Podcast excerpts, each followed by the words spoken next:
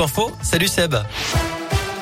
Salut Cyril, salut à tous et à la une, les emplois, les salaires, le coût de la vie, grève interprofessionnelle aujourd'hui avec des manifs partout en France et dans la région. Un millier de personnes ont manifesté ce matin dans les rues de Saint-Etienne selon les chiffres de la police, 350 à Rouen.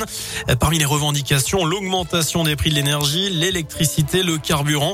Les syndicats demandent aussi des augmentations et des recrutements massifs, notamment dans le secteur de l'éducation, pour faire face aux absences liées au contexte sanitaire. Les profs qui pourront justement récupérer 10 autotests gratuits par mois en pharmacie, ça débutera dès février dans quelques jours. En attendant, pas de quatrième dose en France, en tout cas pas pour l'instant.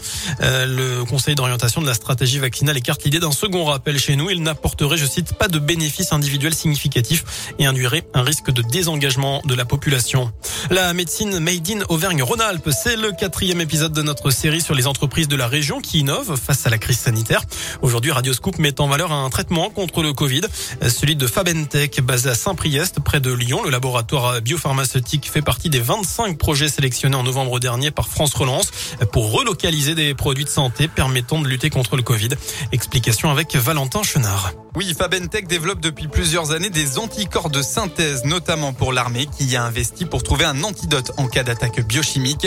Les anticorps, c'est ce qui permet à notre système immunitaire de combattre les virus et Fabentech a réussi à développer des anticorps polyclonaux qui, contrairement aux habituels monoclonaux, s'attaquent à tous les variants du coronavirus.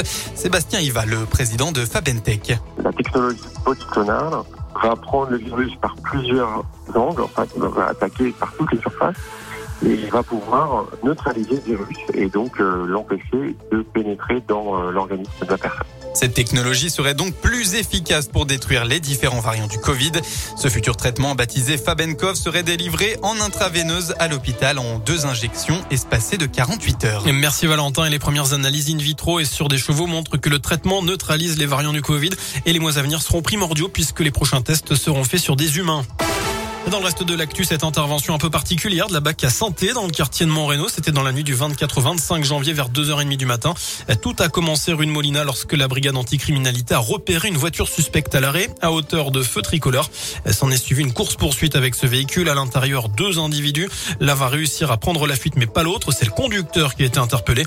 Âgé de 19 ans, il roulait sans permis et dans le coffre de sa voiture, les forces de l'ordre ont découvert 34 bidons de 20 litres d'essence, dont 18 remplis.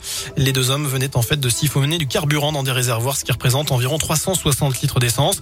Il y avait également un tuyau et des pinces. Le voleur supposé n'a pas voulu donner l'identité de son complice. Il a été libéré en attendant son jugement. Enfin du tennis, l'Open d'Australie, on connaît les deux finalistes pour euh, eh bien euh, chez les femmes, euh, tout simplement puisque l'Australienne Ashley Barty s'est qualifiée et c'est le cas également de l'Américaine Danielle Collins. Voilà pour l'essentiel de l'actualité. Transaction